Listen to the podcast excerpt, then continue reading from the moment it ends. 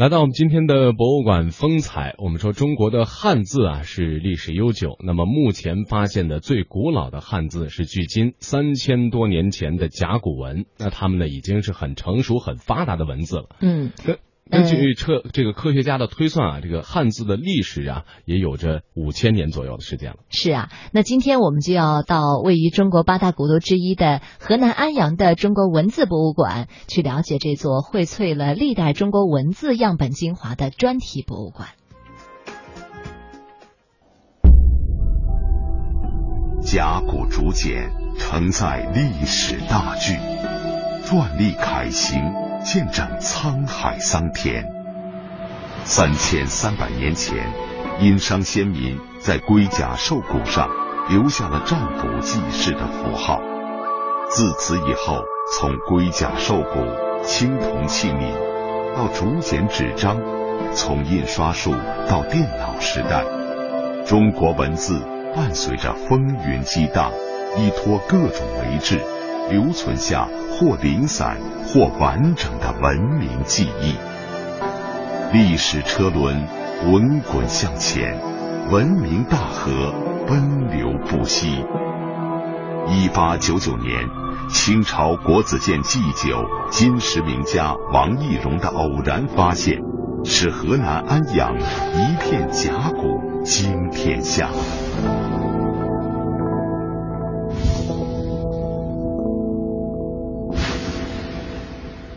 一百一十年之后的二零零九年十一月十六日，又是河南安阳中国首座以文字为主题的国家级博物馆——中国文字博物馆的诞生，再次使安阳成为备受瞩目的焦点。中国文字博物馆以出土文字文物为支撑，荟萃了历代文字样本精华。一馆藏尽中国字，令人们一日千年，览尽中国文字从远古婴儿期发展至今的非凡历程。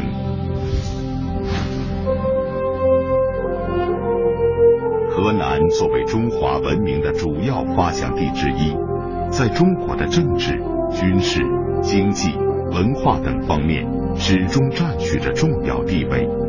先后有二十个朝代建都或者迁都于此。安阳既是中国八大古都之一，也是我国历史上最早有文献可考，并被甲骨文与考古发掘证实的古代都城殷墟所在地。安阳厚重的历史文化底蕴，令学术界刮目相看。郭沫若曾经在。访安阳殷墟一事中赞叹道：“中原文化殷创始，观此胜于读古书。”二零零一年四月二十日，为了更好的保护殷商遗址，弘扬传统文化，安阳市启动了殷墟申报世界文化遗产的工作。期间，安阳市向河南省委、省政府提出申请。筹划建设一座以文字为主题的专题博物馆。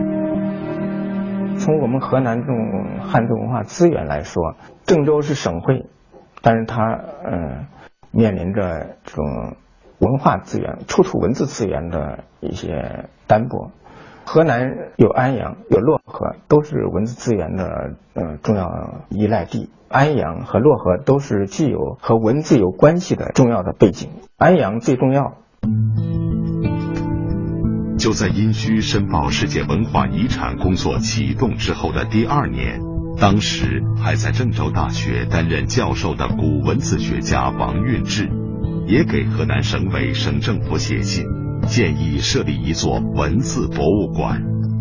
王运志认为。从安阳殷墟出土的丰富铜器、骨器、陶器，蕴含着中华民族的聪明智慧；而这里出土的大量甲骨文，更是中国文字的起源，至少可以上溯到三千多年前的殷商时代。这种数千年来一脉相传的文字体系，只有在中国的汉字中才能找到。因此。如果设立以文字为主题的专题博物馆，安阳具有得天独厚的优势。接到王运之的来信之后，河南省委省政府极为重视，很快将其批转给了安阳市委市政府，并批示同意文字博物馆建在安阳。我们提出这个宏观的这个设想之后，省领导批复到安阳，嗯，在安阳，嗯，又提出的是一个文字博物馆的构架，在安阳提出文字博物馆，最早。呃，是安阳文字博物馆，接着是河南文字博物馆，后来又升格为中国文字博物馆。这几个层次是逐步升级的。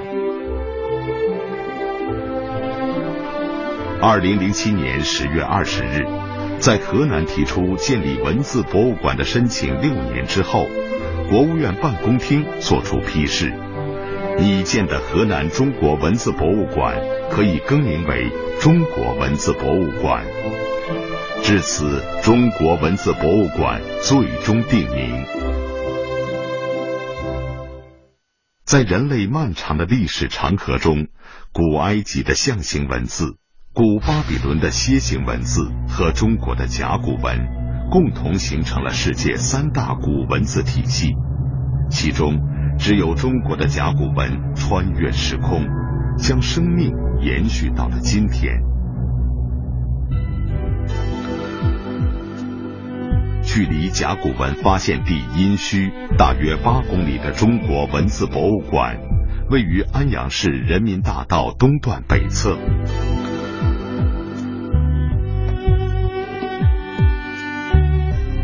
东临京港澳高速公路和正在建设中的高速铁路。项目总占地一百四十三亩，总建筑面积三万四千五百平方米。总体规划分两期完成，一期工程占地八十一亩，建筑面积为两万两千七百平方米。二零零七年十一月二十九日，中国文字博物馆一期工程正式开工。